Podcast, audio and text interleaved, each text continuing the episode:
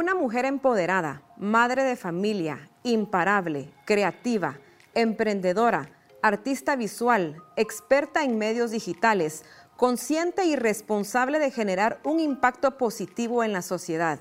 Bienvenida, Carla Ruiz. Carla, qué honor tenerla por acá. muchas gracias, Melanie. De verdad que me siento súper honrada de estar aquí. Gracias por permitirme ser parte de este lindo proyecto. Ay, no, el honor es nuestro de tener una mujer tan impresionante con una vida tan interesante y que sabemos que vamos a aprender mucho de usted el día de hoy. Así que nuevamente bienvenida.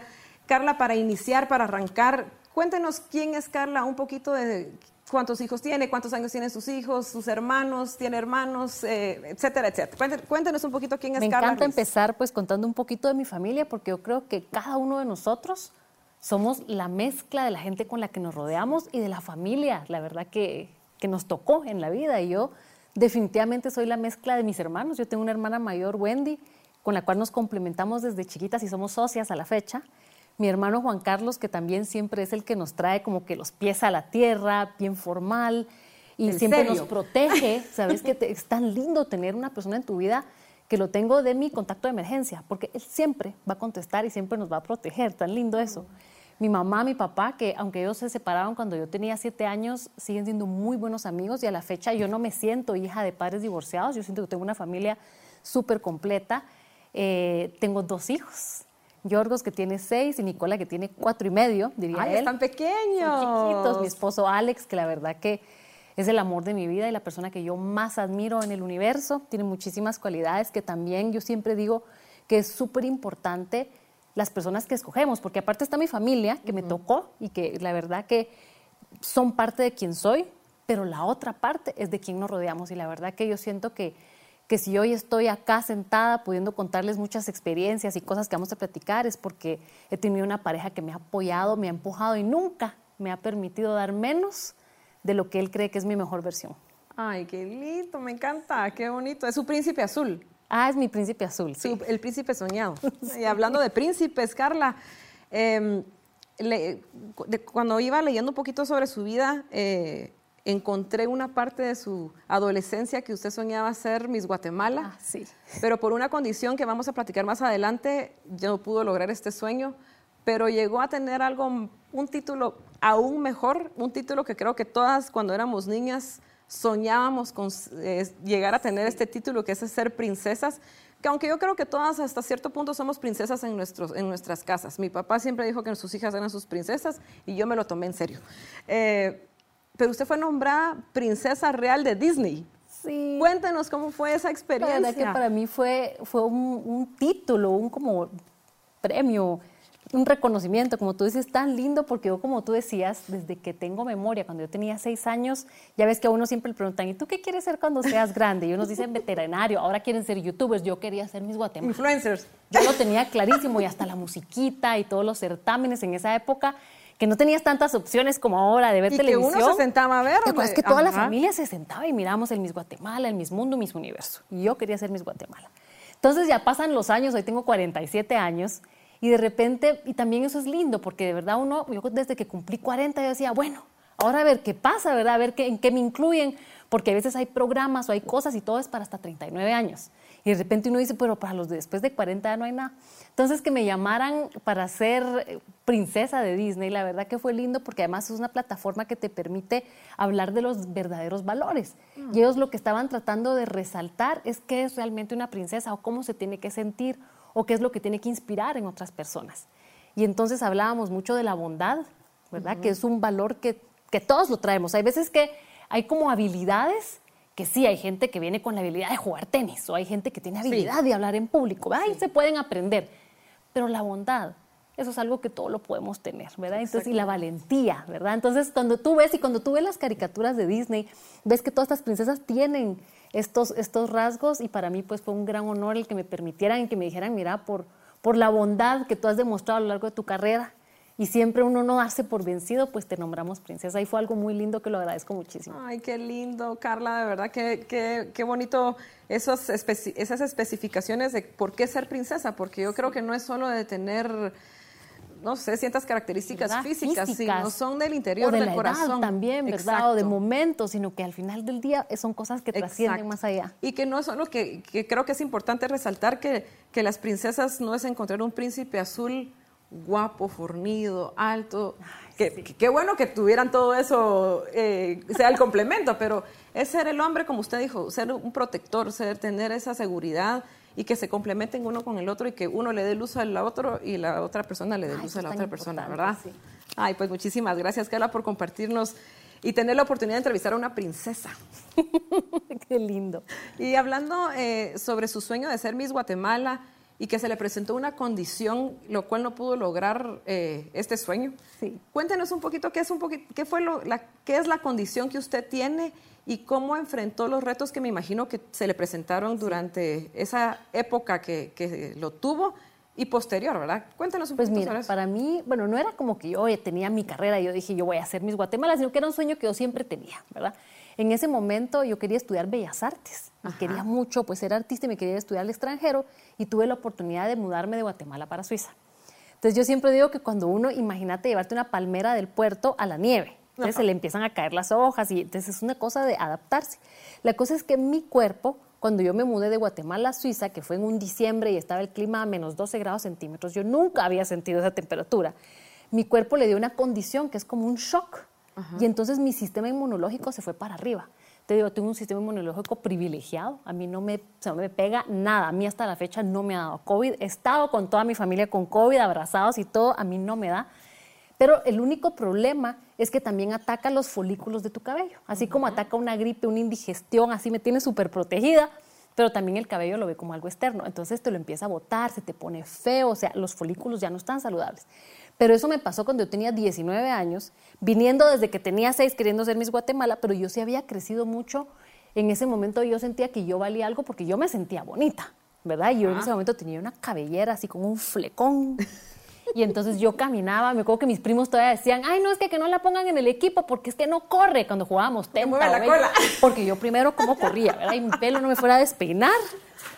Y para mí eso era muy importante y ahora lo veo en otras jóvenes cuando le damos tanta importancia al físico que cuando en eso se me empezó, deja que se me cayera, o sea, cuando se me empezó a poner feo, que lo tenía como crespo, yo decía que era depresión, después se me empieza a caer, ahí sí yo dije, mejor me muero, o sea, ¿para qué voy a vivir? O sea, ya sentía yo que ya no tenía quién me iba a querer, quién me iba a dar un trabajo, yo decía, ¿quién le va a dar trabajo a alguien que no tiene bonito pelo? Imagínate las cosas que te... Y yo lo pensaba muy seriamente mucho menos pensar quién va a querer, quién se va a querer casar conmigo, tener hijos, ¿verdad? Entonces en ese momento sí fue muy difícil, pero también fue el regalo más grande. Yo sé que muchas personas parece cliché porque uno dice el problema más grande que tuve fue el mejor regalo, pero es que son temas que te permiten realmente ir más allá de las vanidades, de las cosas superficiales y encontrarte y tener que resurgir. Y a mí lo que me pasó fue que, bueno, tenía la, gracias a Dios que yo estaba viviendo en Suiza porque es una, una sociedad que tiene la necesidad de hacer mucho ejercicio porque, o sea, imagínate, yo estaba viviendo en Lausanne, que es una ciudad que seis meses al año está bajo la neblina. Imagínense, de verdad que es- eso, eso también es deprimente, ¿verdad? Pero lo que pasa es que en las tardes, los fines de semana, tú te podés ir a las montañas y si subís arriba, pasás arriba de las nubes y está el sol. Ay, qué Entonces, el sol está ahí todo el tiempo, solo que tenés que subir a la montaña. Entonces, se hacía mucho hiking, mucha escalada, mucho... Y entonces de la universidad, los amigos organizaban muchas cosas y ese momento para mí fue muy especial porque cuando yo estaba en la montaña que subíamos y estaba así cansada, toda sudada, yo decía, pues la verdad que no me siento tan mal. Ahorita sí tengo ganas de comer, estoy contenta. Y me recuerdo también pensar, pero ¿por qué estoy contenta si yo tengo que ser víctima? O sea, yo tengo que estar llorando, pues, o sea, no, y hasta que no me miren sonriendo, porque yo tengo que estar triste, ¿verdad? Y que todos estén, ay, Y que todos estén pobrecita, pobrecita. consintiéndome, hay que cargarme las cosas. O sea, yo estaba pelona, no débil, ¿verdad? Y entonces ahí fue donde yo dije, no, ¿qué pasa? Y me interesó muchísimo entender por qué mi cuerpo funcionaba así. Y entonces ahí fue donde yo empecé a hacer mucho ejercicio y entender, entender cómo funciona tu cerebro. Es que nosotros la verdad que venimos con un cuerpo que funciona de una forma perfecta. Estamos diseñados, es maravilloso cómo funciona nuestro cerebro y las cosas tan sencillas que podemos hacer para sentirnos bien. Entonces yo desde los 19 años vengo estudiando muchísimo cómo funciona nuestro cerebro, los neurotransmisores, los químicos de la felicidad. Yo creo que eso me ha ayudado mucho Ay, qué bueno. pues a ser la persona que soy yo, donde yo de verdad decido cada mañana que yo escojo ser una persona positiva, que yo escojo, porque todos tenemos problemas. Hay gente que me dice, Carla, pero entonces tú nunca estás triste. No, por supuesto que sí. una vez al mes, como mujeres, yo no te puedo explicar, a veces se me suben las hormonas y estoy de un mal humor. A todas, yo creo que a todas. Pero lo que tengo son las herramientas de decir, ok, tengo que analizar cómo me estoy sintiendo y saber qué son las cosas que tengo que hacer. O sea, yo hago cinco despechadas y yo sé que voy a producir un poquito de endorfinas que me van a hacer sentir un poquito mejor. Carla, usted tocó un punto muy, muy importante que es el victimizarse y yo siempre he dicho que las enfermedades, a todos nos toca alguna enfermedad, algunos tienen la bendición de que no les toca una enfermedad, em, pero es dependiendo de la actitud con lo que uno recibe la noticia o, el proceso de, la enfermedad, cómo uno va sobreviviendo o luchando, perdón, en contra de esto. ¿Qué le recomienda o qué le aconseja a las personas que, tenemos esa... Em, ese problema de enfrentar las cosas. Yo lo digo en lo personal, yo tengo una condición visual, eh, pero yo también, yo soy una persona que lo tomo positivamente, igual que usted, yo trato, yo amanezco todos los días y me estiro y digo, ah, que bueno, gracias a Dios que tengo un día más de vida, pero hay personas que no lo toman así, sino se victimizan. ¿Qué, qué, qué le diría usted a esas personas? Yo creo que a esas personas y a las personas que están alrededor de ellas, porque al final del día nunca estamos solos, ¿verdad? Siempre somos parte de, de todo un, grupo, una comunidad. Y yo creo que hay que honrar el momento por el que está pasando la persona, si es una enfermedad, si es un divorcio, si hay, momentos difíciles, ¿verdad? Entonces hay que honrarlo. Y una cosa que yo he aprendido últimamente, en los últimos años, es que la tristeza es súper importante, es que el sentirnos mal es súper importante. Importante también salir. Pero yo antes pasé mucho tiempo siendo como esto, a esto se le llama ahora el positivismo tóxico, donde yo decía, no, hombre, tenemos que salir adelante y somos fuertes, somos mujeres. Pero esta, es una segunda etapa. Entonces, la primera etapa sí es reconocer que tengo derecho de estar triste, que tengo derecho de decir, a la qué mala suerte. O sea, no puede ser que me esté pasando esto a mí otra vez, encima de que no tengo para las tarjetas de crédito. ¿Qué hice? ¿Qué hice? Entonces, sí, hay que, darse, hay que darse ese chance y también como amigos, como familiares, también muchas veces decimos, no, hombre, pero mira, o sea, mira, hay gente en África que está peor. O sea, nosotros por lo menos tenemos trabajo, mira, por lo menos tienes techo, todavía tienes a tu esposo. Entonces, a eso es a lo que se le llama positivismo tóxico, porque cuando uno tiene un problema, sabes que es tu problema y hay que vivirlo. Sí. Yo siempre le digo a la gente ahora que miren esta caricatura de Inside Out, la de Disney, donde la tristeza al final del día juega un rol muy importante. Y lo he aprendido también ahora con mis hijos, porque a veces uno está como que no, pero no llores, mi amor, y uno no quiere ver a sus hijos tristes. Pero la tristeza, tú sabes que cuando uno llora, y por eso te digo que si estás pasando por una enfermedad, por un momento difícil, por un divorcio, te, te despidieron de tu trabajo, llóralo. Y que no te dé vergüenza y andate a tu casa, metete bajo la lluvia y lloralo, porque cuando nosotros lloramos y esas lágrimas realmente lo que están haciendo es limpiando nuestro cerebro, porque así como cuando hacemos ejercicio producimos endorfinas que nos hacen sentirnos bien, cuando lloramos hay un proceso químico en nuestro cerebro que limpia también y que te hace producir otros químicos que van a hacer que te sientas mejor. Por eso es que uno a veces después de haber llorado sientes como, estás hasta cansado. Entonces, para los niños es muy importante que hagan ese berrinche, le llamamos, tal vez aquí quitarle la palabra, y dejarnos llorar. Y después de ese proceso de haberlo llorado, decir, bueno, ahora tu cerebro va a estar más limpio para, ahora, ¿qué soluciones voy a buscar? Ahora, ¿cómo salgo de este hoy? Sí, exacto. Ok, ¿cómo enfrento esta enfermedad? Y ahí empezar a ser más positivo. La luz? Exacto. Sí, yo siempre he dicho, y se lo he dicho a mi hijo también, le digo, mi hijo, si tú tienes ganas de llorar, llora. Pero yo siempre he dicho, es porque las lágrimas hacen que uno limpie su alma. Exacto. ¿Verdad? Ay, sí, qué lindo, así es. ¿Verdad que sí? Ah, la gracias, Carla. Em, y tocando el tema de Suiza, que, que, que se fue a estudiar a Suiza, usted fue a estudiar arte a la Universidad de Arte de Suiza, valga la redundancia.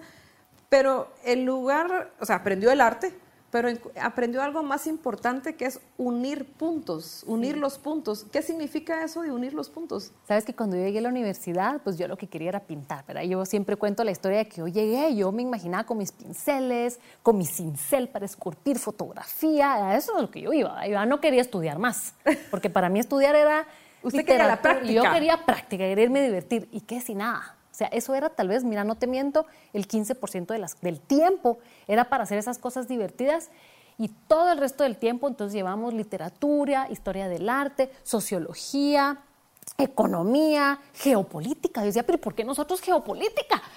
Y entonces fui a hablar con el decano. Y cuando fui a hablar con el decano en la universidad me dice, Carla, pero es que, o sea, tú quieres ser un artista y un artista tiene un mensaje, o sea, ¿qué, qué vas a esculpir, qué vas a pintar si ni siquiera has entendido el mundo? Y entonces todo ese entrenamiento de seis años era para que tú entendieras el efecto mariposa. que cuando uno tira una botella de plástico en la casa, que no se recicla, que se va al río, que se contamina, que y entonces es donde estamos. O a veces no entendemos, ¿verdad? ¿Por qué nos están robando el celular en el carro? Voy en el carro tan tranquila en la reforma, ay, me roban el celular y dice, ¡ala, qué mala suerte! Pero nosotros podemos ser parte de la solución, ¿verdad? Y que en vez de que nos moleste y nos enoje que se nos robe el celular, que nos hagan entrar en conciencia de que somos parte del problema y que hay algo que podemos hacer. Exacto. Entonces, para mí, conectar los puntos es entender que si la gasolina subió de precio, yo tengo que entender por qué. La, la, guerra de Ucrania, ¿por qué se dio? Históricamente, ¿qué es lo que está pasando? Entonces, ahora, después de que no me gustaba leer y estudiar y todo, yo me he vuelto adicta de verdad a la historia. Para mí es algo fascinante. Porque, y te enseña mucho también, ahora que soy mamá, todo al final del día lo llevo a este rol que tengo ahorita de formar personitas, ¿verdad? Y entonces me ayuda tanto entender temas de psicología, temas de, nuestra historia, de, de, como guatemaltecos, cómo venimos, nuestra, la guerra civil que sufrimos, qué es, qué es ser un ladino, ¿verdad? Entonces... Ahí va uniendo los puntos. Unimos todos los puntos, ¿verdad? Y es súper importante cuando tú tienes conversaciones para cerrar negocios. Yo siempre le digo a la gente, cuando un cliente venga y te diga, es que no tengo el presupuesto. Ay, a mí me encanta darle vueltas, ver mis contactos y todo, hasta que hago que le salga un negocio y le digo, ahora ya tienes el presupuesto para que hagamos Ay, negocios. qué bonito, qué interesante, porque yo decía, ¿qué será eso de unir los puntos? Pero sí tienes razón. O sea, todo viene de atrás y va teniendo sus efectos, ¿verdad? Y te sirve hasta, ¿sabes qué? Para cuando viene alguien y de repente te ofende. Ahorita que vemos en las redes sociales que todo el mundo se siente empoderado a decirte cualquier cosa, a opinar sobre tu vida. Porque y a no, veces, no enseñan la cara para decir. Y la gente a veces te dice cosas duras y que uno dice, mira, a mí hay veces comentarios que me han dejado todo el día así de bajón, ¿verdad? Que uno dice, ala, pero mira. Pero cuando tú unís los puntos y ves la persona y ves de dónde viene, nunca es personal. Si tienes esa capacidad de conectar. Exacto, exacto. Qué interesante. Eh, y Carla, usted es una experta en tecnología, en digital, todo lo que es digital. Eh, y habla sobre la tecnología con amor. Y me encanta esa, esa frase de tecnología con amor. Pero ¿cómo podemos aplicarlo nosotros si, si cuando nosotros nos metemos a redes sociales tocando este punto, encontramos haters, encontramos a las personas que nos dicen cosas feas, que nos dicen cosas malvadas, que nos hace sentir tan mal o hace sentir mal a otras personas en lugar de, de poner positivismo? ¿Cómo podemos nosotros eh, aplicar esto de la tecnología con amor? Sí. Esto, por eso es que junto con mi hermana tenemos este programa que se llama Digital Awareness, porque la clave realmente es en estar conscientes, es en entender en dónde nos estamos metiendo como cualquier cosa. Yo siempre pongo el ejemplo, imagínate hace 100 años, cuando de repente uno estaba viviendo tan feliz en su pueblo y te decían no hay que mudarse a la ciudad, porque si vas a estudiar, o sea, entonces uno llegaba a la ciudad, aquel tráfico, contaminación, o sea, te tienes que saber mover, entender cómo funcionan las cosas, no puedes llegar solo así, ¿verdad? Y lo, lo, mismo es el Internet, te puede dar cosas fascinantes, o sea, yo de verdad siento que la tecnología del Internet tiene la capacidad de que nosotros podamos resolver todos los problemas que estamos enfrentando Sí. como sociedad. Sí. La respuesta está ahí. Sí. Pero nos distraemos con todos los haters y a veces tú dices, bueno, gente que te dice cosas o te ataca, pero a veces hay gente que no te dice nada, que simple y sencillamente son perfectos y tienen este pelo perfecto, aquel cuerpo, viajan por todo el mundo y eso también nos hace daño, porque tu inconsciente solo te dice, y tú con el pelo corto, y tú con tu ¿Y por esposo no todo feo, y porque tú no tienes los ojos Sí, azules. qué difícil, ¿verdad? Y entonces tu inconsciente, sin que tú lo sepas, que eso es lo porque uno dice, no, pero si tener los ojos azules no es la gran cosa, pero tu inconsciente no lo sabe. Y como todo el tiempo, cuando tú ves a alguien de ojos azules, te gusta, pero no es así, entonces de repente tienes un rechazo y tu autoestima está por los suelos y no entendemos por qué. Por eso no entendemos que a veces nos da el síndrome del impostor, que te están dando una promoción, te están diciendo usted va a venir a este puesto y todo, y uno llega así como que se van a dar cuenta que yo no sé nada. Y uno está todo inco- y así como que bueno, Pero en la si me junta preguntan algo, yo no yo sé. no sé ni qué voy a decir, pero uno tiene todo, pero tu inconsciente te boicotea. Entonces, lo que tenemos que hacer realmente es formarnos. Y aquí te voy a hacer un resumencito así bien rápido de ciertos puntos que nunca tocamos. Porque hay algo que se le llama la inteligencia digital que nosotros tenemos que desarrollar, que es como, te imaginas, hace 20 años que se empezó a hablar de la inteligencia emocional. Sí. Hoy por hoy, para conseguir un trabajo, es mejor tener inteligencia emocional que un IQ por los cielos que eres genio, ¿verdad? Y ahora hay herramientas para desarrollar tu inteligencia emocional y que puedas integrarte a ese trabajo en equipo y todo eso. La inteligencia digital es un poquito lo mismo, pero es todavía más importante, porque todo el mundo piensa que tener una inteligencia digital y poder ser exitoso en este mundo de la tecnología hay que saber código. Hay que saber crear contenido, o sea, diseñadores, programadores, fotografía, lo que estamos haciendo aquí, hacer buen contenido. Pero ese es solo el segundo pilar. El primer pilar tiene que ver más con tu empatía digital. ¿Cómo se desarrolla la empatía digital? El pensamiento crítico, el tener una identidad digital, que no es lo mismo que una marca digital, ¿verdad? El cyberbullying, cómo yo lo manejo, cómo yo lo entiendo, el cyberbullying silencioso, que es lo que yo te decía, cuando a veces nosotros, solo por el contenido que nosotros vemos, hay cosas que te hacen sentirte diferente. Y no tienen que ser cosas negativas, ¿verdad? Pero yo tengo que estar muy consciente de qué es lo que consumo. Es como, no es lo mismo que yo consuma cosas dulces todo el día, ahora ya lo sabemos que es malo para mí, que mejor me como mis verduras y mis frutas, pero el contenido que nosotros vemos en la pantalla es, tú sabes que hay un término que se llama nutrición digital, porque somos lo que comemos y nosotros consumimos contenido, este contenido tiene un impacto en nosotros. Entonces, todo esto es parte para yo poder tener una, una navegación sana por todo este mundo digital. Lo que tú decías, ¿cómo le hacemos para sacarle provecho a la tecnología cuando es difícil entrar? Es simplemente estar conscientes y tener las herramientas, porque no hay nada como tener el poder del conocimiento. Es más, yo no sé si te ha pasado alguna vez en la vida que tú sabías que tienes algo que te molesta, algo, algo, tu mamá y una cosa con la que te enoja, cosas así, pero de repente cuando ya los que tienen suerte y lograron ir a terapia y el psicólogo dice, lo que pasa es que tal y tal cosa, y uno dice, ah, por eso es que me molestaba. Y de repente ya no te volvió a molestar nunca más. Porque ya tenías el conocimiento y decís, la qué tontera. Ya lo identifiqué. Eso ya no me afecta nunca más. Entonces, lo mismo pasa en el mundo digital. Si nosotros nos entrenamos en estas áreas, de verdad de la gente, el pensamiento crítico no es algo que nos va a venir de la noche a la mañana. Hay ejercicios que nosotros tenemos que hacer como ir al gimnasio. Entonces, digamos, yo siempre le hablo mucho a los padres de familia, a los educadores, más que a los, que a los jóvenes, porque entre los adultos lo damos más, podemos ayudar a los jóvenes a hacer ejercicios para desarrollar el pensamiento crítico. La empatía digital, que es algo tan lindo, hay una herramienta que se llama el Empathy Map Canvas, si la pueden googlear, pero te ayuda. es como cuando tú vas a hacer un business plan. Es el canvas que te ayuda. Y entonces no es solo de tirarse uno, voy a hacer este negocio. No, hay herramientas que te ayudan a poder planificar y, desarrollarlo. desarrollarlo. Lo mismo falta con, con, este tipo de herramientas. Entonces, son temas de los que no se hablan porque son parte más como si, justo como cuando decimos cuáles son las habilidades blandas y las habilidades duras, lo mismo pasa acá.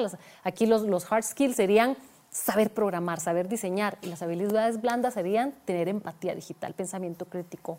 Pero esto del digital awareness, Carla, es, yo siento que es un tema interesante y, que sí es de que lo tenemos que aplicar eh, diariamente y urgentemente. Yo miro ahora con los adolescentes, los jóvenes, por ejemplo, el caso de, de una situación que sucedió en Estados Unidos hace poco con un joven de 18 años y una escuela primaria que que yo creo que a través de estas redes sociales y todo, él manifestó su odio y nadie se dio cuenta por, tal, por lo mismo, porque uno se enfoca en otras cosas. Pero ¿cómo podemos nosotros prevenir estas cosas que, que, afectan a los adolescentes, más a los jóvenes, que son el futuro de nuestro país? Uno que ya es grande y que no creció con la tecnología, sino uno se adaptó a la tecnología. Creo que podemos manejarlo de cierta manera un poquito más eh, inteligente, sí. creo y no es parte somos todos. de nosotros, sí. Pero los que vienen creciendo, que para ellos es una cosa normal, o sea, ¿cómo podemos manejar o cómo podemos educar a nuestros hijos y guiarlos por el buen camino con la tecnología? Hay muchos cursos que tienen que buscar los papás activamente sobre ciudadanía digital. Este es el, término que se le da a esto, liderazgo digital, porque es todo un currículum que nos ayuda, que, es, que realmente es casi que nos están pidiendo a los padres que estudiemos psicología, pero es lo que necesitamos. Sí. Y sabes que yo siempre lo comparo, bueno, cuando yo crecí, realmente cuando estábamos creciendo, te digo, hace 30 años que yo comía en la casa de mis papás, ¿verdad? Tú comías lo que, lo que te daba hambre, ¿verdad? En ese momento mi mamá que nos ama y nos adora nunca nos quiso dañar, pero te digo, mi comida favorita eran las salchichas así fritas con bastante margarina y con pasta. Y entonces comíamos lo que, lo que sentíamos, mamita, mire, yo hoy quiero salchichas. Mi mamá, por supuesto, me, me mis salchichitas. Hoy por hoy sabemos que fatal, ¿verdad? O sea, jamás yo a mis hijos no les daría una salchicha porque es como darles veneno, ¿verdad?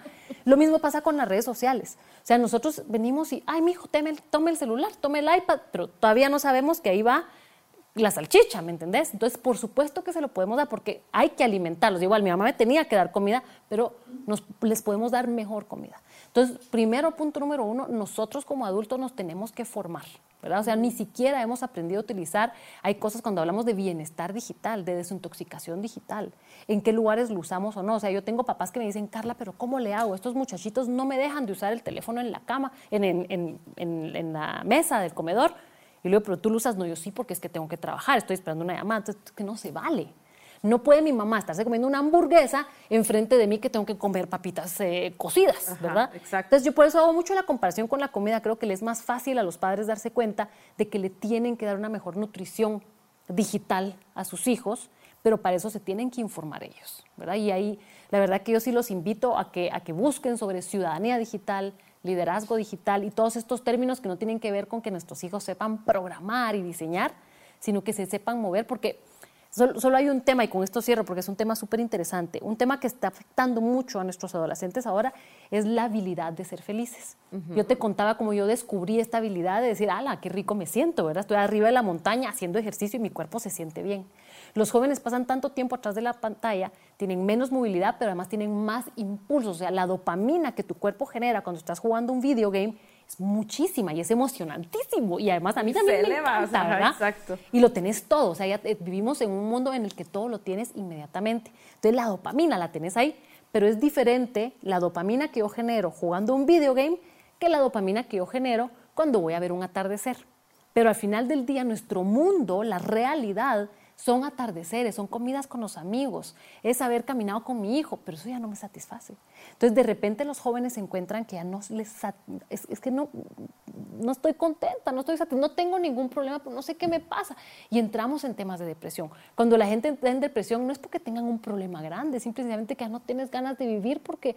¿Por qué voy a vivir? O sea, no, no, a mí lo único que me interesa es estar en mi celular, pero también hasta eso yo sé que no es bueno, ¿verdad? Porque lo saben. Sí. Y solo estoy, no estoy produciendo nada, estoy viendo que me tengo que graduar de la universidad, tengo que trabajar y qué hueva, dicen ellos, ¿verdad?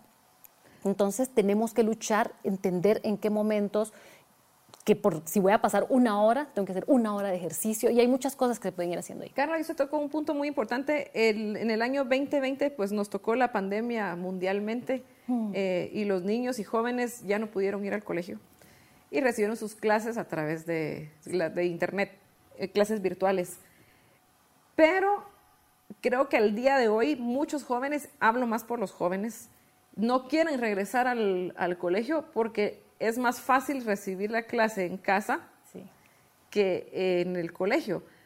Pero usted dijo, o sea, uno necesita sentirse bien. Y yo, yo considero, yo no soy psicóloga ni, ni nada, ni sé mucho de esto, pero lo, por mi experiencia propia, que el asistir a un colegio sí es necesario para un joven. Hablo específicamente en los jóvenes. Primero porque tienen que socializar, segundo porque tienen que cambiar de ambiente, o sea, es importantísimo. Y por esto mismo considero que viene la depresión en la adolescencia. ¿Qué, cree usted al respecto de este tema sobre ir al colegio siendo usted una experta en tecnología? Sí, no, es importantísimo. La verdad que no se trata solo de las clases que están teniendo, sino que también, y yo lo veo, porque a mí me tocó, yo me dedico a dar cursos, y yo veo la diferencia en el resultado del entendimiento y la absorción, la absorción del conocimiento de las personas cuando yo estoy con ellos. Cuando yo así como estamos tú hablando ahorita, yo sé que hay cosas que a ti se te van a quedar más por la forma en la que yo te veo, porque a veces te puedo tocar, te digo, no, mira, póngame atención, o tú sientes la energía porque yo me emociono explicándolo, a cuando estoy atrás de una pantalla. Entonces yo he visto en mi carrera, te digo, toda la gente con la que he trabajado así físicamente o la gente con la que yo trabajé este año solo en la pantalla, yo veo el resultado. Ellos no aprendieron lo mismo, no, no absorbes igual conocimiento. Eso es número uno. Ahora, número dos, tú decías la importancia de sentirse bien. O sea, ustedes saben que nosotros cuando estamos con otras personas es que producimos también oxitocina. Ese es el químico del amor. La serotonina es el químico que nosotros producimos cuando tenemos aceptación social. La gente que está deprimida, hay veces que gente por condiciones también genéticas no produce serotonina. Entonces hay gente que también va acá en depresión porque a veces es... Y entonces te pueden medicar. Pero nosotros, cuando somos gente que no tenemos ese problema, o sea, no me gusta utilizar la palabra normal, pero el hecho de ir al colegio es para sentirte bien, socializás. Tenés también súper importante nosotros ser parte de un tejido social en el que como cuando ves National Geographic y ves los monos, ¿verdad? Entonces cómo se mueven, y está el alfa, y está el chistoso, y está el que ayuda a recolectar la comida, y todos tenemos un rol. Sí. Y ese rol hay que irlo manejando. Entonces, hasta más importante a veces que ciertas clases es quién soy yo en la sociedad. ¿Y cómo voy a saber si yo soy el chistoso de la clase, si soy el serio, si soy el que arma la fiesta, si estoy, estamos todos atrás de una pantalla? Entonces es importantísimo, son habilidades clave. Yo te digo que hoy por hoy, Si yo soy una persona exitosa, que logré, hacer varias cosas en mi vida, la gente a veces me pregunta, Carla, pero ¿y cuál fue el secreto? ¿Qué, hiciste? No fue ni lo que estudié, no fue nada eh, de los conocimientos que he adquirido, fue la habilidad social que yo tengo para trabajar en equipo, para hacer comunidad, para construir mi capital social y todas esas son cosas que se aprenden en la escuela, en el colegio, en el lugar de trabajo, así que es importantísimo que regresemos. sí. Y usted le puede dar un mensaje a los jóvenes y decirles, vayan al colegio, porque yo sé, yo conozco, empezando por mi hijo, que dicen, no, es que para qué voy a regresar si, como repito, es más fácil estar en casa. ¿Qué, ¿Qué, le dice a los jóvenes? ¿Cómo, los pueden, ¿Cómo puede uno de padre motivarlos a que, bueno, no motivarlos, porque uno tiene que obligarlos, porque uno es el responsable de los hijos, pero ¿qué, ¿qué, le diría a los jóvenes? O sea, poniéndolo en las palabras de un adolescente, eh, que vayan al colegio para que puedan, porque le digo, yo, por ejemplo, a mi hijo le digo, mi amor, es tan rico irse a matar de la risa con sus amigos, ir a contar historias, anécdotas, ¿verdad? Yo creo que verá como papás, más que todo el mensaje es para los papás antes que para los, los patojos, es que los ayudemos un poquito a tomar ese tiempo y decir, va, ok, ahorita, ¿cómo te estás sintiendo ahorita? Yo sé que no quieres ir al colegio, yo sé que no quieres ir porque qué rico, si yo tampoco, me siento mejor estando yo en pijamada, voy a mis, solo me pongo un saco bonito, me pongo atrás del Zoom, puedo comer, o sea, es rico estar en la casa, pero, yo, pero traten de sentarse y analizar y escriban un papel cómo te sientes ahorita y analicen tu cuerpo, cómo sientes tu estómago, tu mente, la cabeza, cómo sientan y hoy vas a ir. O sea, no, no, se, no se negocia, hoy de todos modos vas a ir porque quiero analizar cuando regreses. Y cuando regresen del colegio, analicen nuevamente cómo se sienten. Y este mensaje sí es para los patojos, sean sinceros con ustedes mismos. De veras es un regalo para ustedes, porque cuando uno regresa, de repente el cuerpo se siente mejor, ya caminaste, no tengo que te fuiste a ejercitar, pero ya uno se bajó, se subió del, bus, caminaste en el colegio, de una, solo ahorita nosotros para estar acá, viste todo lo que caminamos ahorita en la universidad, entonces eso ya nos pone en acción, platicar con la gente, el cerebro se siente distinto. Entonces tienes que hacer ese ejercicio de, ver tus estados, porque nosotros al final del día lo que somos es, somos un cuerpo que hay que cuidar, que ojalá que les dure muchísimo. Ahorita a nosotros como seres humanos nos va a tocar vivir como hasta los 115 años, que llegue bien. Entonces es bien importante entender qué es lo que estamos sintiendo, porque entonces vamos a poder analizar mejor, o sea, me acabo de comer esta hamburguesota, me siento re mal, ¿por qué lo hice? Miren que pues, me siento pesado, qué cosa en la panza, ¿va? Pero cuando como otras comidas me siento tan bien, tan rico. Entonces hay que aprender a analizar y eso nos ayuda a saber que hay veces que por supuesto no es fácil, que por supuesto no queremos salir de la casa, encima ahora está lloviendo, hace frío y no dicen hambre, me quedo aquí, pero aprendamos qué es lo que le hace bien a nuestro cuerpo, a nuestra mente, a la felicidad de, estar con nuestros amigos, de platicar. Eso vale mucho más. No, y que un amigo no es, o sea, yo siento que uno va a platicar con sus amigos y eso es amigo, escucharlo y decir, ay, bueno, mira, yo te, no, no te pongas así, todo va a salir bien, o mira, ay, no que a través de una pantalla, ¿en qué momento uno puede contar sus cosas y es, tener el, el, no te preocupes, amigo, todo va a estar bien? Que eso le pasaba también a la gente en la oficina. Tú sabes que para las personas también muchas oficinas que dicen, no, es que ahora yo me quiero quedar y todo, tú sabes que la cultura de una empresa se hace entre las reuniones. Cuando termina una reunión y entonces, mira, ¿cómo le fue a tu hijo al final que te dijeron en el colegio? Esos cinco minutitos y va. Entonces, ahí es donde se hace la cultura y es lo más importante que no tenemos que perder. Exacto. Ay, gracias, Carla. Y hablando un poquito ya de los hijos y todo, usted siendo una mujer tan exitosa, em, que leí que viaja mucho eh, para dar sus conferencias y sus charlas, ¿cómo balancea esto de ser madre, de ser esposa, ama de casa, a ser una profesional tan exitosa? A mí me encanta cuando me dicen exitosa, porque la verdad que lleva mucho trabajo. Y yo cuando acababa de tener a, a Yorgos, mi primer hijo, sí me acuerdo de pensar, ¡Eh! Dios mío, nunca más voy a ser feliz. Porque yo decía, ahora, si no estoy trabajando, no me siento contenta, estoy aquí con él, o sea, jugando, pues estoy un poco aburrida, Entonces, Esto no y si no estoy con él, y entonces, bueno, entonces me voy a trabajar mejor. Y me iba a trabajar, yo decía, Dios mío, mi bebecito, yo ya no soy feliz, tengo que estar, entonces, ¿a qué cosa, verdad? Y sí pasé por un periodo de, de buscar ese balance, había gente que me decía, Carla, o sea, sí se puede tener todo en la vida, pero no al mismo tiempo, te dicen algunas personas. Entonces vas a tener que saber que en la vida todos son, en un momento tenés una cosa y en otro momento otra. Y al final del día descubrí que sí lo puedes tener todo al mismo tiempo, pero que el secreto es saber generar energía. Este fue un premio que yo recibí, ¿sabes? Nos dieron en el 2015, recibí este premio, que eran cinco mujeres alrededor del mundo que lo reciben. Y yo dije, nos van a dar dinero, ¿qué nos van a dar? Total que nos llevaron a Washington Y ahí fue donde nos dijeron, si nosotros les pudiéramos dar un, un, millón de dólares para que resuelvan su vida personal y también los problemas del mundo que quieren resolver. Yo dije, un millón de dólares nos van a dar. Estoy haciendo... ¿Qué harían? Ay, Dios mío, en lo que yo decía, la universidad de los chicos, la casa para mi mamá, ya se me había acabado el dinero y no había hecho nada. Entonces, es que el dinero no es lo que necesitan. Tampoco necesitan tener más tiempo. Lo que ustedes necesitan es saber generar energía para hacer todo lo que necesitan hacer en la menor cantidad de tiempo posible y que les salga bien hecho. Entonces, el ejemplo, lo que yo aprendí en ese momento es que a través de llevar una vida en la que yo entiendo cómo generar energía, uh -huh. que eso se hace a través del ejercicio, el sueño, súper importante, la meditación y el mindfulness y por supuesto la nutrición. Yo sé que hay gente que dice, ah, la gran otra vez ejercicio y nutrición, pero es la clave, sí, es ¿verdad? cierto. Y no solo es nutrición de comer bien, digamos, yo me acuerdo que yo decía, no, pero yo como re bien, yo sana. Yo en la mañana empiezo con solo fruta. ¿Qué fruta? Me decía el, el experto. ¿va? No, pues mire, entonces yo me hago mi papaya, todo mi, mi jugo de naranja recién exprimido. Solo ahí, stop, me dice. Usted sabía el pico de glucosa y entonces me empieza a explicar cómo funcionan ciertos alimentos y cómo los mezclas y entonces cómo me voy a sentir a la mitad de la mañana, que es cuando tengo que estar escribiendo emails. Me dice usted, o sea, un Ya email abajo. que usted lo podría escribir en cinco minutos, se va a tardar 15, porque su cerebro ahorita está digiriendo todo ese azúcar que usted le metió por la papaya y por la piña y por, Y que uno cree que porque es fruta es bueno. ¿Verdad? Entonces Sí. todo, lo, todo lo que yo consumía sí era de calidad y sí era bueno, orgánico, lo que, pero lo estaba combinando re mal, ¿verdad? Entonces, aprender, pues este no es un curso de nutrición, pero sí, yo les recomiendo de verdad que se informen porque ustedes pueden googlear o sea, alimentos para generar energía y en qué momento se consumen y cómo. Yo también había crecido siempre con la, con la idea, a mí la verdad que yo tengo la suerte que siempre me gustó mucho hacer ejercicio, pero entonces yo era de la que me echaba tres horas de ejercicio y me salía a comer mi dona. ¿verdad? Yo decía, me la gané. Me la gané, yo estaba con mi milkshake y mi dona y yo me la gané y yo nunca tuve un problema Igual, de sobrepeso. horas. Pero sí me pasaba este tema de tener que hacer una propuesta para un cliente con una proyección financiera y tardarme dos horas.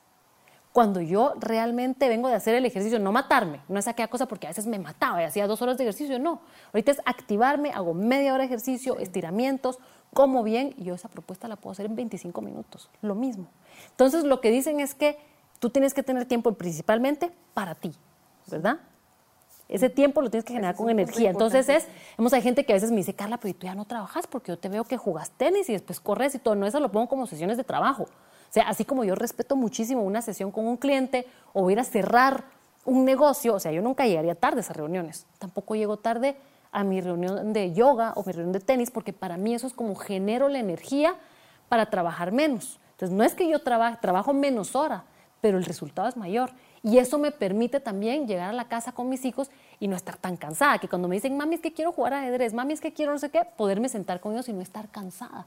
Porque mi cuerpo todavía está con energía. Y después todavía puedo estar con mi esposo y que dice, pero ¿y ahora quiero ir al cine? Que a veces antes me pasaba que decía, estás loco. O sea, yo aquí nadie me saca. Yo mi pijama, toda desarreglada, porque yo lo único que quería era ya acostarme a las nueve de la noche y yo ya estaba trapito. Y en cambio ahora digo yo, mira, sí, pues vamos, a las 8 de la noche yo me arreglo, me pongo, pero sí me doy cuenta que si fallé en alguna de las cosas, de que no he dormido bien, de que no he estirado, no he comido, no genero energía. Así que ese, ese para mí sí es un secreto que hay que investigar un poquito más, pongan atención porque es increíble lo que se siente cuando terminas un día en donde trabajaste, te cuidaste, viste a tus hijos, estás bien con tu esposo y hasta ves a tus amigos. Ese es un punto importante porque usted habló algo, di- dijo eh, tiempo para uno. Y creo que muchas mujeres no quieren asimilar esto del tiempo para uno. Y lo digo, aparte de los ejercicios, de estar con el esposo, eh, compartir con los amigos, no salen, ah, porque mis hijos, no, porque mi esposo. Queda no. culpabilidad. Sí, y, y entonces, y tratan, yo considero que hay mamás que dicen, no, es que no, yo no puedo porque yo tengo a mis hijos y, y tú no, deberías de salir porque tú tenés un hijo y qué mala mamá sos, porque no, y no es así. Mi punto de vista es de que no. O sea, yo soy yo, yo tengo, tengo derecho a tener mi espacio, mi tiempo sola y que mi hijo se quede un rato solo también y, y- y sea independiente. Ese es mi punto de vista. Pero ¿qué aconseja a las mujeres que tienen esta forma de pensar? De que no pueden tener amigos, no pueden salir, porque tienen que ir a cuidar a los hijos, porque tienen que ir a cuidar al esposo, porque tienen que ir a hacer el oficio de la casa, que se den un espacio para estas, para ellas mismas, de que puedan disfrutarse a uno mismo. Ay, sí, no, y es tan importante. En primer lugar, es súper importante porque acuérdense que todos son fases y que los hijos se van a ir. Y vemos tantos problemas de mujeres cuando ya se fue todo el mundo y hasta las parejas se rompen porque no saben vivir sin los hijos. Entonces, primero, entender eso, que todo es una fase y que nuestros hijos necesitan su libertad. Y entonces empezar a hacer ese plan de qué va a pasar cuando se nos vayan a la universidad y que estemos felices y que ellos se sientan felices de ver a mamá realizada, que tal vez hasta va a empezar a hacer un máster en arte o hace sus esculturas, ¿verdad? Que tengamos esos hobbies. Y entonces una cosa súper importante es que también esté enraizada en nuestra cultura latinoamericana el tema de la culpabilidad. Y tenemos estas etiquetas de qué es una buena mamá, qué es una buena ama de casa, qué es lo que se espera realmente. Y nosotras mismas no lo hemos vendido a nosotras. Yo, yo te juro que lo siento a veces también, ¿verdad? Y digo yo, no, no, no, es que una buena madre y me cuesta mucho. A veces digo, no, es que no puedo yo. De verdad me costaban los primeros tres años, yo sí casi no salía y todo, y al mismo tiempo y no era tan feliz. Entonces es bien importante, ser, bueno, nuevamente es concientizar, o sea, ser conscientes de decir, bueno, ok, esto es una fase, tengo que planear y tengo que pelear, tengo que como que darme cuenta de cómo me estoy sintiendo. Yo soy yo trato mucho de analizar cómo me siento, ¿verdad? ¿Por qué me estoy sintiendo culpable? Mi hijo no lo estoy dejando solo, o sea, tiene se está quedando con un familiar que lo quiere o con su niñera, además de todo, y hasta dormido a veces también. ¿Verdad? Tiene sus juguetes, tiene su comida, él tiene todo. Y además de todo es mejor para él también aprender sobre independencia. Exacto. pero sintamos qué estamos sintiendo en ese momento, tratar nosotras mismas de decirnos, o sea, esto es ilógico.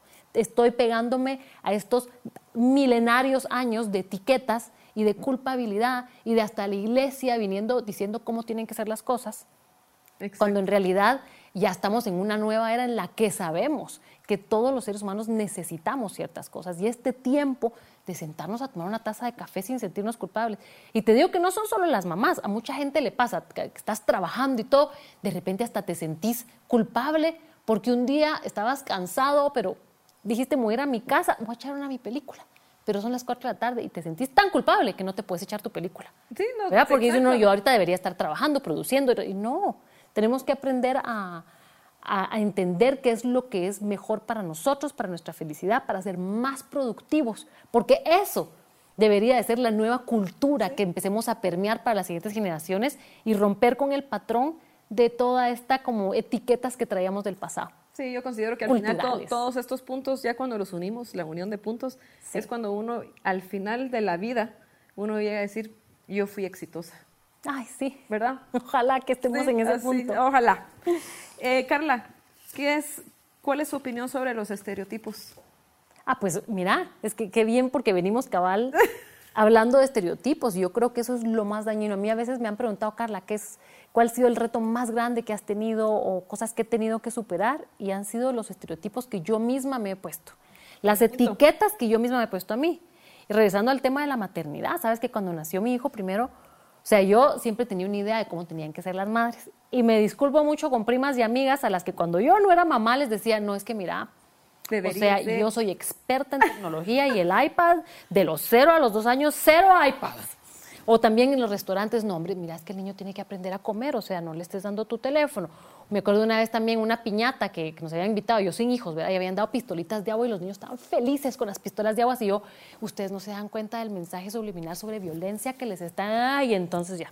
Entonces, cuando yo me volví mamá, por supuesto, yo iba a ser la mamá perfecta, que nunca les iba a dar tecnología, toda la comida orgánica, ya sabes, cero armas y todo. Mis hijos me salieron unos guerreros. Yo no sé de dónde, pero ellos lo que más arman en la vida son las pistolas, las espadas, ellos son piratas, ya sabes.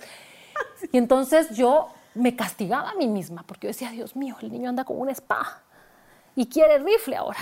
Y, yo, y entonces hasta yo me sentía que yo era mala madre, porque de dónde me puse este estereotipo. Y entonces sí que la comida, y que los horarios, y que, mira, hasta que gracias a Dios, pues sí llegué a un punto en el que yo de verdad estaba con mucho estrés. Yo decía, pero si yo esta no soy, y como yo vengo por mi misma condición de la alopecia y las depresiones que sufrí, yo me sé reconocer así cuando estoy cayendo en el hoyo. O sea, yo no me dejo caer en el hoyo. Como te decía, hay que honrar que uno se siente mal, hay que llorarlo, hay que decir, pero después hay que salir.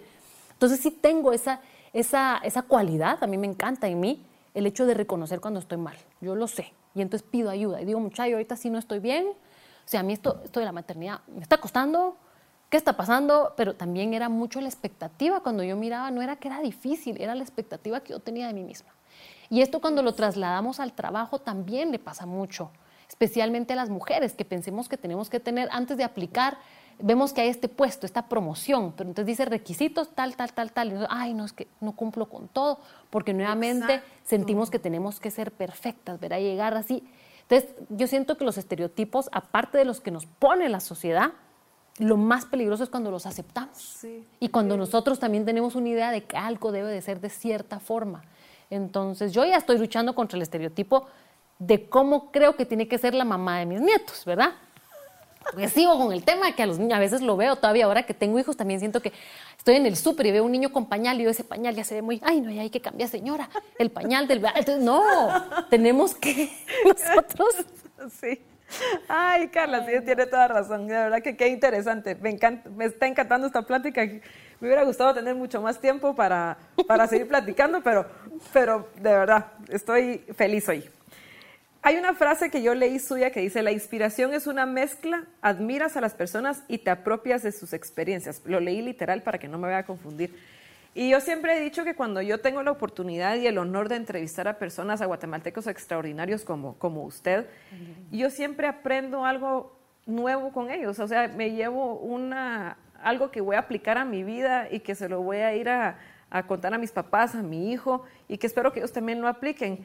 Pero ¿cómo puede una persona diariamente, si yo conozco a alguien hoy, identificar algo positivo o que yo puedo absorber y tomarlo para mi vida? ¿Cómo, cómo lo identifica Carla con el resto de las personas?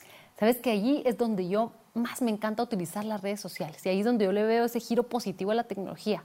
Porque yo cuando conozco gente así como que me inspira, o a veces ni siquiera es que la conozcas personalmente, sino que tú sabes que existe esta persona que tú dices, ojalá que yo fuera así, o yo quisiera esos rasgos, ¿verdad? Entonces, seguirlos, y ese es el tipo de personas que uno tiene que seguir. Así como te tienes que rodear de personas, nosotros somos la mezcla de las cinco personas con las que más nos juntamos, y en eso nos convertimos, ¿verdad? Nosotros traemos la educación de nuestra familia, pero también nos volvemos esta comunidad con la que estamos, ¿verdad?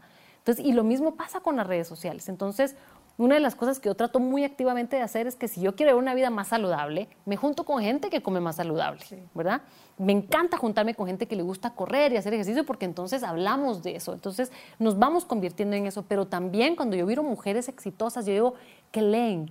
¿Qué comen? ¿Qué hacen? ¿A qué eventos van? Entonces me gusta mucho seguirlas en las redes sociales para empaparme de sus vidas, de cómo piensan, porque sabes que eso te va educando, se te va permeando, hay ideologías que se van pasando. Entonces tenemos que escoger muy bien. Yo siempre le digo a la gente, agarren una listita y pongan así las 20 personas que les hubiera gustado que fueran sus mentores o que estuvieran en su familia, porque yo veo la cantidad de aprendizajes que yo tengo de mi mamá y de mi papá, o sea, yo soy ellos dos, ¿verdad? Todos, todas las, sobre todo las cosas que más admiro en ellos, eso es lo que yo más trato. Pero aparte de tener a mi papá y mi mamá, puedo tener otros 10 papás y mamás, ¿verdad? Sí. De los que también aprendo, porque mi papá y mamá me dieron ciertas cosas y ciertos valores, pero también hay en ciertas otras donde tal vez ya no nos encontramos tanto. Y entonces imagínate tener este universo en el que tú dices, y también quiero aprender de este, y de este, y de este, y los tienes ahí. Y la gente comparte en las redes, ahí están sus vidas, tú puedes ver qué es lo que hacen, qué es lo que leen, a qué eventos van, qué otras personas ellos siguen. Entonces, para mí, cuando yo veo mis redes, soy muy, muy, muy cuidadosa de a quién sigo qué es lo que veo. Yo escojo qué me pongo en la pantalla. Sabes que a veces me pasa que yo estoy viendo mi pantalla y si de repente me entra una publicidad, yo de verdad hasta le doy vuelta al teléfono, ¿sabes? conscientemente digo, a mí no me va a mandar la tecnología, yo no voy a comprar eso. Y después sigo viendo mi video. Yo nunca me meto al feed automático que te, generan los algoritmos de, de, Facebook, de Instagram, jamás me meto ahí porque es otra persona decidiendo qué es lo que voy a ver. Cuando yo me meto a mi Instagram, cuando me meto a mi Facebook, tengo mi papelito y entonces miro, ah, esta persona, y entonces typeo el nombre de la persona y voy a ver ah. hay en su canal, ¿verdad? Porque entonces yo estoy decidiendo qué comida, qué nutrición le doy a mi cerebro y sobre todo de qué personas me estoy inspirando porque es poderosísimo. Que es como cuando uno se mete a ver las noticias, que yo trato de no ver noticias. Yo tengo otro problema, un grave problema y que digo todos los días voy a dejar de seguir, pero no puedo. Yo amo los perros y miro, sigo ah. todos los albergues de perros todos los días yo sufro un ratito de mi día viendo todos esos perros y yo digo, no, tengo que dejar de seguirlos porque sufro demasiado. Y, creo que es lo mismo con las noticias. Uno se va contaminando el alma del ver todas las noticias son negativas. Y tiene razón, uno tiene que buscar... Pero mira, y eso es un punto importante porque tampoco nos podemos poner una, en una burbuja donde no vemos. Sí. sí es importante escoger, pero quiénes son tus fuentes y lo que decías de los perritos es un tema que es importante para ti. Sí. entonces solo tenemos que ver y cómo puedo ser parte de la solución. Porque tú sabes que, digamos, cuando tú ves esto, te hace sentir de cierta forma y tal vez hasta te entristece. Pero esa tristeza no se va a comparar con la alegría de que tú una vez al mes, una vez al mes, Vas a agarrar un fin de semana para decir, bueno, yo me voy a encargar de compartir la información de este perrito hasta que logremos que alguien lo adopte, o voy a recolectar fondos para que le llevemos a este albergue, o vamos a ir a visitar un albergue para pasear un rato a un perrito, hacerlo una vez al mes, porque la felicidad y la satisfacción que eso te va a dar es increíble. Y sabes que hay estudios que miden cómo se siente uno cuando trates de solucionar, aunque sea un poquito, algún problema. Digamos, ahorita con la guerra de Ucrania, uno se siente tan impotente y uno dice, pero es tan lejos y estos niños huérfanos y esto, pero mira. Y al final lo dice, pobres. Y uno dice, pobres, y entonces, pero te sientes mal, y en tu corazón, y te queda una cosita. Sí. Pero si nosotros decimos pobres, pero voy a hacer algo, colectas algo, mira, que sea 100 quetzalitos y tratas de hacérselos llegar. Hay un montón de lugares, de organizaciones, solo ese hecho es como que te borra un poquito también de, de tu alma, de que estás haciendo algo por lo menos. Ay, gracias, Carla. Qué interesante, de verdad.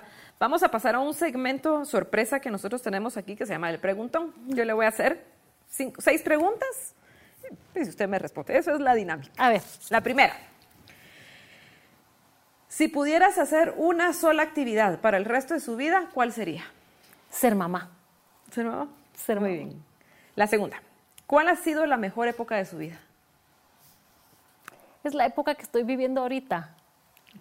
Sí, me encanta el momento que estoy viviendo ahorita, es de tanto aprendizaje con mis hijos, el mundo está en un momento en el que tiene tantas oportunidades y también yo siento que estoy en un momento de mi vida, pues también por mi edad, ¿verdad? Te decía, yo tengo 47 años. La jovencita. En el que ya sé quién soy, ya no tengo miedo, ya las cosas de verdad, cualquier cosa que ves venir, yo ya tengo como que la solución o el camino o los contactos y ya no me da pena nada.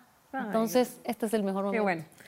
Tercera, ¿cuál le falta por, qué le, perdón, ¿qué le falta por hacer en su lista de pendientes de la vida? En su pocket list. En mi pocket list. Me falta eh, ver a mis hijos graduándose de la universidad, aunque tal vez ya ni van a ir a la universidad cuando ellos sean grandes, pero sí como ver a mis hijos que son felices y que ya los puedo dejar. Es, esa parte como que es lo que tengo más importante. Que estén realizados. Que estén, que sean, que yo los diga, ya son felices y ya los puedo dejar, ya no me tengo que meter en su vida. Sí, comparto ese, ese sueño también. Si pudiera tomarse una taza de café con alguna personalidad ficticia o de la vida real, ¿con quién sería? Con Obama. A mí me encanta Barack Obama, me parece tan inteligente, tan acertado, aparte de todo lo político, eh, la forma en la que él desarrolló su, su marca personal, sus mensajes sobre el mundo, me encanta. Creo que aprendería mucho en una sola taza de café. Ay, qué bueno. Mencione cinco cualidades o virtudes que tiene Carla Ruiz. Eh, la primera es que yo soy una persona muy positiva. Soy una persona que decide que mi lado bueno le gane al lado malo, porque todos tenemos partes negativas, pero yo, o sea, si me puedo colar, digo yo, no, no me voy a colar porque decido ser buena, porque a veces no quiero, o bocinar, ¿sabes? Yo a veces estoy en tráfico ¡ah! y paro, porque esa es una cualidad que me gusta de mí, esta capacidad de decir, no, yo voy a ser buena. Eh, es una persona generosa, divertida y, que me encanta compartir las cosas que he aprendido que sé que pueden beneficiar a otras personas. y la miro empática también. Ah, sí, a mí me encanta y eso hay que desarrollarlo. Qué bueno. Eh, ¿Cuáles han sido los tres aprendizajes que le ha dejado la vida hasta el día de hoy? El primero es que la belleza es algo que viene de adentro y que se proyecta hacia afuera a través de la mirada, a través de una sonrisa. El segundo es que nosotros tenemos un control sobre nuestro cuerpo que es de verdad increíble. Entonces, para mí ese aprendizaje es, la herramienta más poderosa que tengo, porque si yo tengo control sobre mi cuerpo, sobre cómo me siento, sobre cómo funciona, sobre mi autoestima, pues puedo alcanzar Perdón, cualquier... me voy a sacar aquí. Sí, sí, sí.